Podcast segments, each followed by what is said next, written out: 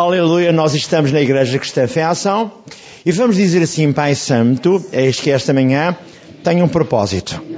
Venho louvar e exaltar o Teu nome e agradecer-te a vida eterna que há em Jesus. Hoje, peço-te, do trono da Tua santidade venha uma palavra ungida, fique ela gravada a fogo no meu espírito, para que jamais eu esqueça como agir e como obter as bênçãos que tens para mim, para toda a minha casa, para toda a minha família. Preciso de Ti, ó Deus. Opera já esta manhã. O convidado de honra é o Teu Santo Espírito para estar presente. Para que eu não saia daqui como entrei, mas fortalecido, abençoado, com a plena certeza que a Tua palavra é imutável. É isto que eu creio, é isto que eu falo e é isto que eu vou tomar posse. No nome de Jesus. Amém e amém. Não pode sentar-se. Vamos dar um título à mensagem. E a mensagem tem como título o seguinte: A autoridade do crente, testemunhos. Eu fiz sete pontos distintos para que já hoje falasse a uma das irmãs que está a dar a escola às crianças, escola bíblica, para que nós todos tivéssemos conhecimento do que vamos falar, do que vamos ouvir, o que é que Deus tem para mim e para si. Eu expliquei o seguinte: primeiro ponto, só dei uma panóplia de informação. Pequenina, mas foi, foi necessária. Primeiro, a autoridade sobre o inimigo pertence à igreja. E eu leio em Lucas 9, 1 e 2, que diz assim: E convocando Jesus os seus discípulos, deu-lhes virtude e poder sobre os demónios e para curarem todas as enfermidades. E enviou-os a pregar o reino de Deus, a curar os enfermos. E o mesmo diz mais à frente, em Lucas 10, 17 a 19, que diz, eis que vos dou poder para pisar serpentes, escorpiões e toda a força maligna, e nada vos causará dano algum. Este é o primeiro ponto que eu vou eh, abordar. Segundo, a palavra e o Espírito completam-se. É que não é só ter a palavra, é ter comunhão com o Espírito. E o Espírito só, só funciona em mim quando eu ando em amor, sabe? Porque se eu não andar em amor, o Espírito Santo pode ausentar-se. E não há ordens só com a palavra, mas com a comunhão do Espírito. Lembro-lhe, muitos hoje tentam agir de acordo com a palavra, mas sem o Espírito, o Espírito Santo. Quarto ponto. Vamos relembrar quem é o inimigo, a fim de exercitarmos a autoridade no nome de Jesus, para obter libertação. Quinto, a nossa posição em Cristo, lugar de autoridade. Sexto, vamos ouvir e praticar a nossa autoridade. Testemunhos. Primeiro é sobre um psiquiatra cristão, um médico cristão, que conseguiu tirar em 10 dias um homem de uma situação de 3 anos em que nem abria a boca para poder falar. E ele, orando no Espírito, em 10 dias, pôs aquele homem a falar de volta e ser abençoado. O segundo é a libertação de um iraquiano que um comboio cortou-lhe a parte de baixo da perna. Não sei se foi para a canela, se foi para o joelho, pouco importa. Sei que no escritório do Dr. Peter Wagner, lá na secretaria, foi dada uma ordem de crescimento à perna. E o que acontece é que a perna cresceu. Sem que antes houvesse dúvidas dos pastores que ele convidou para que pudessem observar a palavra de Deus. E no final ele disse: Esta cura deve-se a si, pastor Davi Onguichou, porque eu li da quarta dimensão que aquilo que você lá explica tem razão de ser. Eu tenho que crer, e tenho que falar com a autoridade, tenho que ter a visão daquilo que eu quero obter. E isto aconteceu. Para a glória do Deus Altíssimo. E o que Davi Onguichou estava pasmado, estava completamente fora do lugar da cabeça dele, e viu acontecer aquilo e disse: Eu escrevi o livro e nunca fui capaz de fazer nada disto. Por último, falaremos, se tivermos tempo, de uma senhora que com 47 anos de idade teve 20 anos presa a uma cama, sem se poder mexer com regularidade, nem o pequeno almoço podia fazer. Ela ouviu como devia agir ela agarrou na palavra e ela agiu. E libertou-se não só ela, depois de ouvir uma mensagem, mas libertou também o marido e as filhas que andavam nos caminhos errados. E eu pergunto: o que é que eu vim fazer à igreja? O que é que Deus quer falar comigo? Qual é o ministério, qual é o ministério que Deus colocou para mim e para si? Ele, Jesus disse lá em João 14, 12: Fareis as mesmas obras que eu fiz e as fareis maiores, porque eu vou para o Pai. Então porquê é que a gente não faz? Porquê é que a gente não age? Porque a gente não toma posse? Eu uma vez levaram lá em cima ao alto de, de a zona de Barronhos, para que eu orasse por uma mulher que tinha acabado de falecer. E Deus, renitente, não me deixou ir. Eu fui lá, mais tarde, perguntei o que é que se passava. A irmã da pessoa telefonou-me. Outra coisa aconteceu. E só ouvi uma voz que dizia assim: Deixa a partir. Porque vai acabar o embaraço dela e a vida ilícita que ela leva. Acabou-se a conversa. Quem é que era eu para me opor àquele que não queria que eu fizesse isso? Por isso está a ver. Quanto mais você tiver comunhão com Deus, mais Deus fala consigo. Fala ao seu homem interior. Mas você tem que andar em amor, sabe? O seu homem interior tem que estar preparado para depois levar do seu espírito a informação à sua alma. Você é que vai ter que decidir. Agora sim vou pregar. Só tive que dar tópicos. Mas você já sabe o que é que eu vou falar. Então ouça. Afinal, quem é o seu inimigo, meu inimigo? A Bíblia é bem clara que o Paulo falou aos irmãos de Éfeso no contexto do capítulo 6 de Efésios, versículos 10 a 12, e disse: A guerra não é contra pessoas, mas a guerra é contra principados, poderes e potestades, contra espíritos malignos nos lugares sociais. É você que vai ter que agir, vai ter que reivindicar, vai ter que tomar posse daquilo que você precisa e afastar o mal do seu caminho. Em João 10, 10 diz que Jesus veio para que tivéssemos vida e vida com abundância. Mas antes ele diz, em João 10, 10, o inimigo não vem senão para matar, para roubar e para destruir. Eu vim para que tenham vida e vida com abundância. Então quem é o inimigo? Se eu agarrar na Bíblia, no capítulo 6 de Éfeso, eu vou, na verdade, de Efésios, perdão, foi escrito à igreja de Éfeso. Efésios é, é o livro. Que diz: No demais, irmãos meus, fortalecei-vos no Senhor e na força do seu poder, recebes de toda a armadura de Deus para que possais estar firmes contra as astutas ciladas do diabo. Não diz aqui do maçarrão. Nem diz aqui do menino mau. Diz do diabo. E no capítulo 12 do Apocalipse diz quem é o diabo. Versículo 9 em diante. Que eu não vou ler, nem me importa ler. Não me interessa agora ler. Mas lá está. Apocalipse 12, 9 em diante. Porque não temos que lutar contra a carne e o sangue, contra o homem ou a mulher, mas sim contra principados, contra potestades, contra os príncipes destas trevas, deste século, contra as espirituais da maldade nos lugares sociais. Portanto, tomai toda a armadura de Deus para que possais resistir no dia mau e, havendo feito tudo, ficai firmes. Estai, pois, firmes, cingindo os vossos lombos com a verdade, vestida a coraça da justiça, está a ver, vestida com a verdade. É que nós não podemos andar em mentira, nem em fingimento. Nós temos que ser sinceros, capacitados para que Deus possa usar-nos.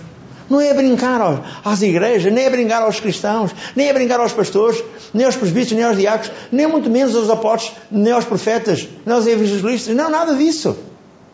Temos que ser corretos na nossa conduta. Estai, pois, firmes, tendo cingido os vossos lombos com a verdade, vestida a coraça da justiça, calçados os pés na preparação do Evangelho da paz, tomando sobretudo o escudo da fé, com o qual apagareis todos os dados inflamados do maligno. Tomai também o capacete da salvação e a espada do Espírito, que é a palavra de Deus, e depois orai em todo o tempo, com toda a oração e súplica no Espírito, e vigiando nisto com toda a perseverança e súplica por todos os santos. Paulo ensina.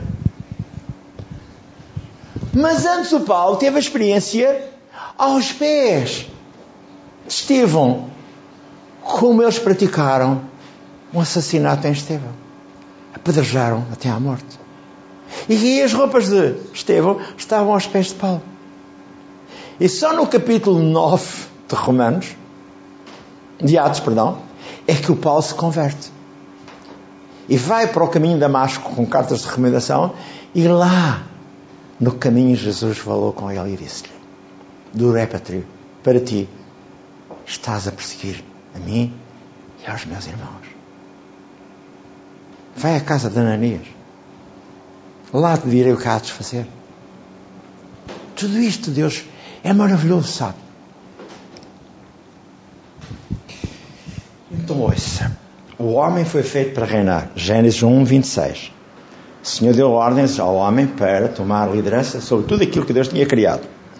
O homem perde a autoridade, Gênesis 3, 24, Gênesis 3, 23 e 24. O homem dá o direito de primogenitura nas mãos de Satanás. Ao comer da árvore da ciência do bem e do mal. O diabo passa a dominar. Gênesis 4, 8. O mal entra na terra. Uma forma que todos nós já ouvimos falar. Mas Jesus veio para nos libertar, Colossenses 1, 12 e 14, arrancar-nos do império das trevas da morte e transportar-nos para o reino do seu Filho, para o reino do seu amor. Jesus veio fazer, ou seja, o Pai veio fazer a nossa libertação. E agora Jesus vai restituir-nos de autoridade.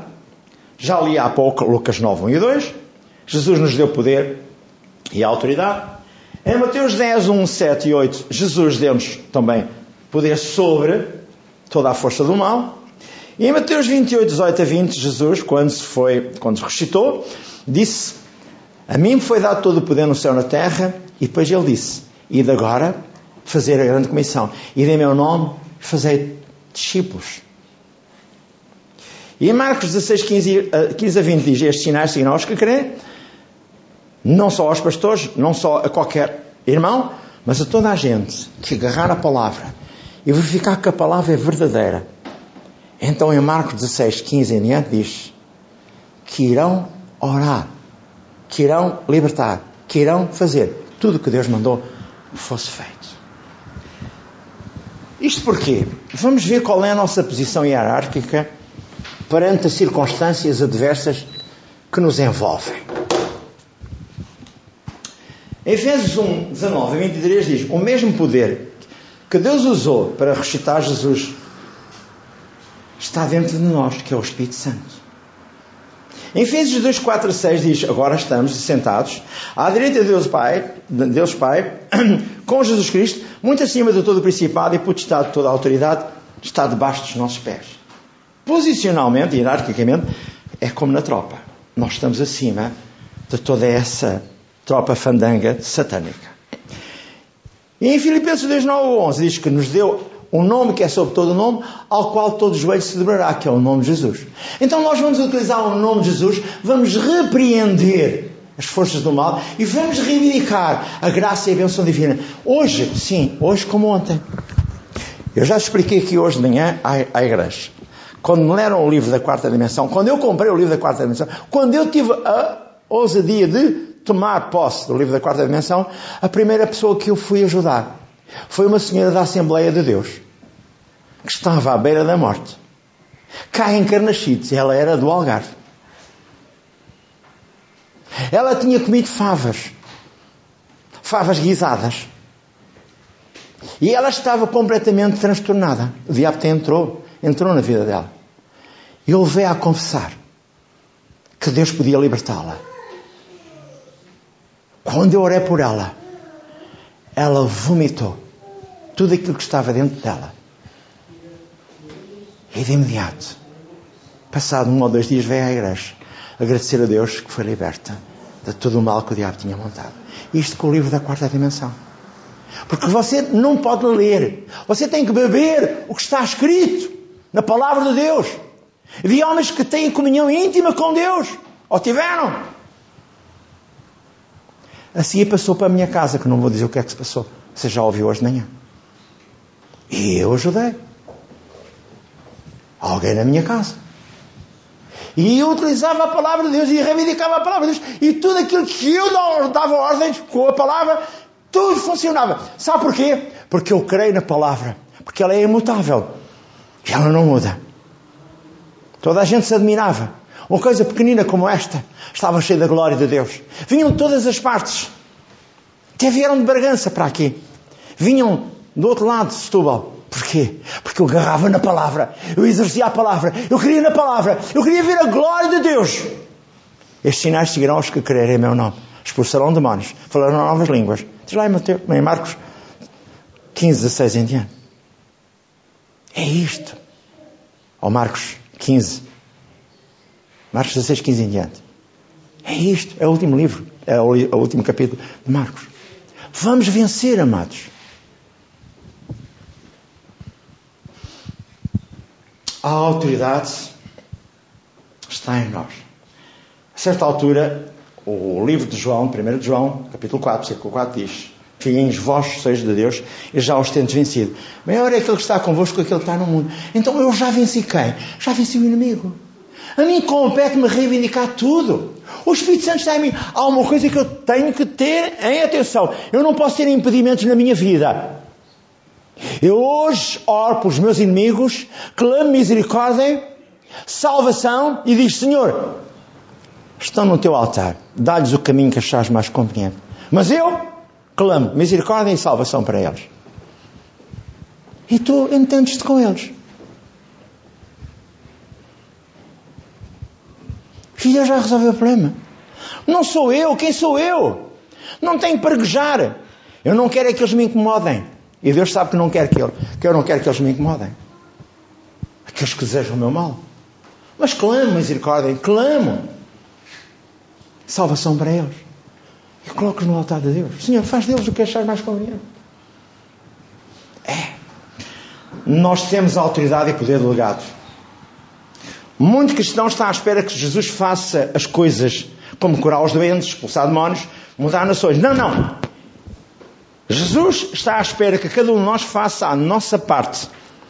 Nós, o corpo de Cristo, temos a autoridade espiritualmente falando, deixando, na verdade, de ser bebés para nos tornarmos homens e mulheres idóneas em Cristo Jesus. Somos nós que temos que pregar o Evangelho. Somos nós que temos que curar os doentes. Somos nós que temos que remover montanhas. Somos nós que temos que expulsar demónios. Somos nós que temos que libertar tudo e mais alguma coisa. Não se pode dizer é tempo de Deus mudar o que quer que seja. Não. Há dois mil anos Deus já mudou todas as coisas. E o nosso país depende da sua oração. E a guerra entre a Rússia e a Ucrânia depende da sua oração. E a guerra entre Israel e os palestinianos, que são dois irmãos, depende da sua oração. Não critique. O que está a acontecer é, está a instalar-se o fim de todas as coisas. Até o Iémen e aqueles rapazitos rebeldes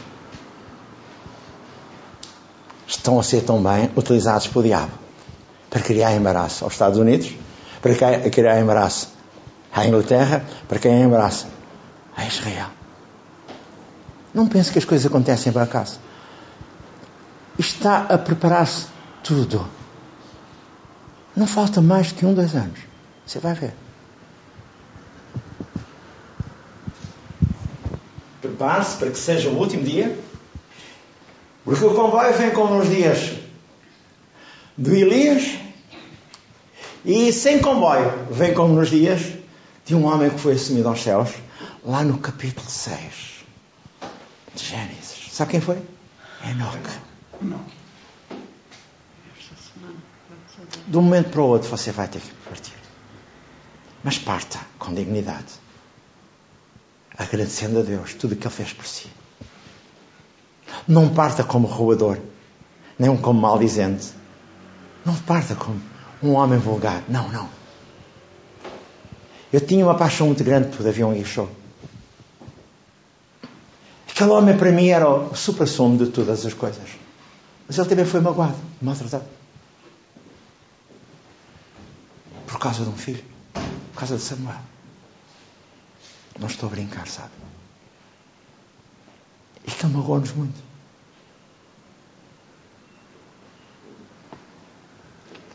É verdade, amados. É sempre tempo de Deus mudar todas as coisas. E cabe a si e a mim a tarefa de o fazermos. Isto não é só de pastores, mas é para todos os cristãos. Muita gente quer delegar em Deus todas as responsabilidades, mas Jesus delegou em si e a mim as responsabilidades de pregar o Evangelho, curar os doentes, expulsar demónios. O irmão fica à espera que Deus expulse os demónios. Mas Deus fica à espera que seja você e eu a fazermos essa parte. Deus deu-lhe a autoridade, exerça. Um dia o Kenneth Hagan estava de visita a Israel. E um demónio interpôs-se entre ele e a comunhão que ele estava a ter com Deus. E perguntou: Senhor, não se te dá? A silhueta de Jesus afastou-se. Não se te dá que eu esteja agora a ser magoado por este demónio que está aqui a vociferar à minha frente e a fazer tudo isto que não presta? E ele voltou devagarinho, depois de ele explicar, expulsar o demónio, disse: Então não fizeste nada, Jesus. Não compete a ti agires. És tu que tens de dar ordem aos demónios para saírem do teu caminho, da tua vida, da tua saúde, das tuas finanças. Tudo. És tu. Dia ele estava numa reunião, este mesmo homem de Deus, Kenneth Hagan, e acontece que foi levado um homem que não conseguia dormir, a não ser com medicamentos, que já eram grandes. E que estavam a diminuir a capacidade daquele homem. E foi feito um culto onde aquele homem foi. E logo no espírito, o Kenneth Hagan viu o seguinte: a orar no espírito e ele viu um espírito maligno, como se fosse um animal macaco, por exemplo, ordenou ao demónio que libertasse e saísse. O demónio tinha o braço a envolver a cabeça desse homem. O demónio bloqueava a mente do homem com opressão e deprimia-o. Mas foi expulso. Foi embora. E o homem sentiu-se livre. É, então eu vou lhe dizer o seguinte: o demónio atua em todas as áreas que ele possa entrar. Forças da natureza, doenças e dores, ataques de epilepsia, finanças, casamentos, empregos, negócios. Faz tudo aquilo que ele sabe para o magoar a si, nos magoar a nós. E a parte prática que nós temos que ter é o que é que ele está a fazer na sua casa. Por exemplo, no seu casamento, nas suas finanças, na sua saúde, na sua família, no seu emprego, no seu negócio, na sua igreja. É você que tem que expulsar. Você vai levantar-se na ousadia do Espírito Santo, com a palavra de Deus na mão, e vai obrigar o demónio a sair. Ele vai ter que sair. Mas você tem que andar em mundo. Tem que libertar amor e perdão para as pessoas que têm magoado e maltratado. E você vai vencer. Agora sim, vou entrar num outro campo que eu estou desejoso de falar. É a igreja que compete exercer a autoridade que lhe pertence. Exemplo, um psiquiatra cristão, cheio do Espírito Santo, contou numa reunião de pastores. Ele era um homem cheio do Espírito Santo e disse: Certa vez, perante um homem internado no sanatório de doenças mentais, impus as mãos sobre um homem que já não falava há três anos. Todos os dias impunha as mãos durante cinco minutos e orava em línguas. Quando via alguém, ele simplesmente estava a olhar para o homem e falava interiormente em línguas.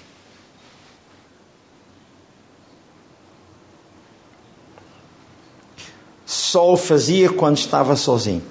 Se, o, se alguém houvesse perto, eu baixava o som da minha voz.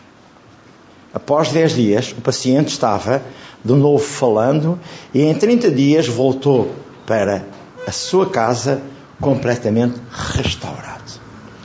O que aconteceu? Aquele homem deu ordens. O homem cheio da palavra do Espírito Santo deu ordens e o demónio teve que sair. Estava bloqueando a fala daquele homem. É assim a mim que compete reivindicar. É tão importante que você entenda isto. É a igreja que compete a libertação das pessoas.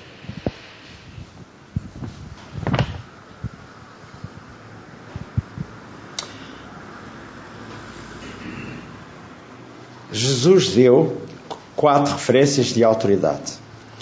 Mateus 28, 18, Marcos 16, 15 a 18, Tiago 4, 7, meio pois Deus receio o diabo, ele fugirá de vós, e em 1 Pedro 5, 8 e 9 diz que o diabo sempre tenta fazer o que não presta, mas você pode vencer. Por isso, tem que expulsar espíritos malignos, religiosos, espíritos de mentira, engano, incapacidade e loucura. Sabe, os espíritos de mentira estão constantemente à volta do cristão. Você nem imagina. O que eles mais adoram é utilizar o cristão para ele mentir. E quem é o pai da mentira? João 8,44. É Satanás. Ele sabe como agir, sabe como há de magoar, ele sabe como há de fazer as coisas que não prestam. Mas Jesus quer abençoá-lo. Não deixe o diabo fazer a obra na sua cabeça, na sua vida pessoal. Mais. Agora vou falar sobre dois testemunhos, vou ver se consigo ser breve. Mas este eu tenho que falar. De um homem, que é o Peter Wagner, um eloquente teólogo, do qual eu tenho alguns livros por ele escritos, mas nunca pensei que este homem fizesse parte de um livro que escreveu o Davi Lixo. Vou só ajudá-lo a compreender isto. Tome nota disto. Neste livro, a visão da terceira dimensão, a espiritualidade da quarta dimensão. Há um contexto em Hebreus 11, 1 a 3 que diz: Ora, a fé é a certeza daquilo que esperamos e a prova das coisas que se não veem. Pois foi por meio dela, da fé, que os antigos receberam bom testemunho e que pela fé entendemos que o universo foi formado pela palavra de Deus, de modo que aquilo que se não vê não foi feito do que é visível. Pela fé, Abel ofereceu a Deus um sacrifício superior ao de Caim. Pela fé foi reconhecido como justo quando Deus aprovou as suas ofertas embora esteja morto por meio da fé, ainda fala. Fala em Hebreus 11, 3. E agora, ouça o que o irmão Davi Guichot escreve neste livro, A Vida da Terceira Dimensão, a Espiritualidade da Quarta Dimensão, que vocês têm acesso se quiserem comprar. Certa ocasião tive o privilégio de ensinar sobre o crescimento da Igreja no renomado Instituto Teológico Fuller, nos Estados Unidos.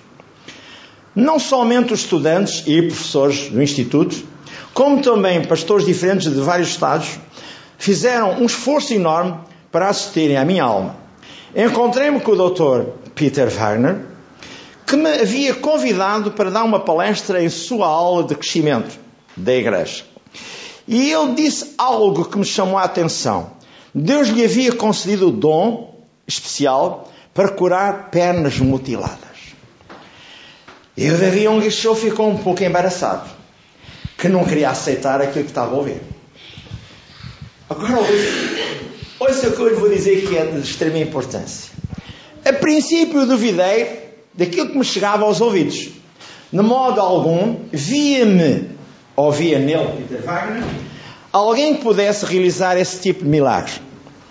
De repente, o Dr. Peter Wagner convidou-me para presenciar um milagre. Dois dias depois visitei o seu escritório pela manhã. Notei a presença de um iraquiano, o qual não podia, não possuía a parte inferior de uma das pernas, por causa do acidente com um comboio que sofrera pouco tempo antes. Talvez pude perceber que estava rodeado da companhia da esposa do Dr. Wagner, do pastor King Yong Kil, junto com outros pastores. Depois de fazer uma oração ao Dr. Wagner, impôs as mãos sobre o iraquiano e começou a clamar em alta voz: Em nome de Jesus de Nazaré, perna, estenda-se. Perna, estenda-se. Em nome de Jesus de Nazaré, perna, estenda-se. Dr. Wagner não se deteve, clamou por mais cinco minutos. Contudo, nada aconteceu. Então tratei de consolá-lo e disse: Talvez a perna vá crescendo gradualmente. De repente todos os se uniram num coro de consolação. Mas o Dr. Wagner não deu nada por vencido e exortou o iraquiano a repetir em alta voz o seguinte, ou a seguinte oração. Creio em um Deus vivo, creio em Jesus como meu Senhor e creio que Jesus irá hoje libertar-me, curar-me. Depois da oração, fez o homem sentar-se novamente. Esse episódio fez sentir-me um pouco incomodado. Isto é palavras escrita do Dr. Davi Guichot. Por isso comecei a orar. Deus perdoa a minha pouca fé. Pai, se a cura da perna for importante, não permita que o Dr. Wagner tenha impedimento. Outra vez o Dr. Wagner impôs as mãos sobre a perna e clamou em alta voz: Ordeno em nome de Jesus de Nazaré, perna, estenda-se. Em nome de Jesus de Nazaré, perna, estenda-se. Agora veja o que eu lhe vou dizer a seguir. Repentinamente, algo inacreditável começou a manifestar-se. Fiquei tão perplexo que quase caí no chão. Observei como a perna crescia em questão de meio minuto. Esse milagre causou um grande impacto na minha vida. Jamais pudera imaginar que Deus estivesse tão perto de nós. O milagre não acontecia em uma igreja, nem numa reunião de oração, tampouco em um, em um culto de avivamento. Tratava-se do escritório de um homem, professor de teologia, que com a fé havia dito: perna, estenda-se. O iraquiano, emocionado, começou a caminhar de um lado para o outro, dentro da secretaria, não mancava, mas sim caminhava equilibradamente. Como é grande a graça do nosso Deus. Não. Deus não estava a milhões de quilómetros. Estava junto de nós. Falava por meio da confissão da nossa boca. Assim como Jesus realizou todo o tipo de milagres na terra da Judeia há dois mil anos, Deus realiza hoje milagres por meio de cada um de nós. Quando me encontrava meditando sobre estas coisas, o Dr. Wagner aproximou-se de mim e disse: Sabe, pastor,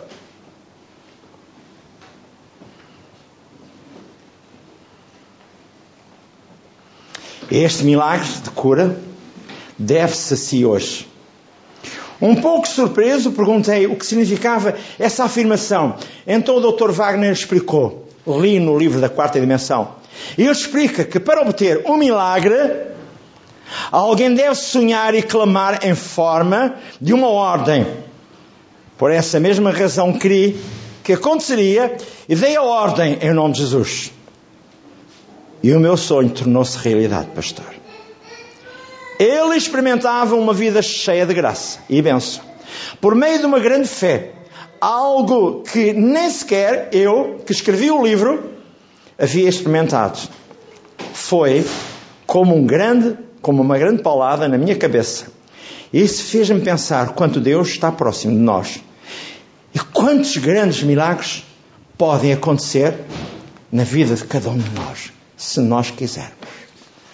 O meu registro já não vou dar sobre aquela senhora que teve 20 anos suspensa sem movimento, 47 anos de idade, ao fim de 20 anos libertou-se, mas sim vou ministrar. Libertação, ousadia e autoridade. Vamos ficar de pé. E diga assim, Senhor Deus e Pai, após esta mensagem, eu não posso ficar indiferente. Já ouvi hoje falar muito acerca dos pastores que já levastes para a eternidade contigo. Em especial do Davi Onguixô. Como ele perdeu muita coisa, diga, como ele perdeu muita coisa por causa da família. Mas tu agora tens-lo junto de ti para toda a eternidade. Quanto a mim, Pai, eu peço-te que eu entenda tudo o que foi dito esta manhã, para que eu possa receber libertação, ousadia e autoridade para bater o pé ao diabo.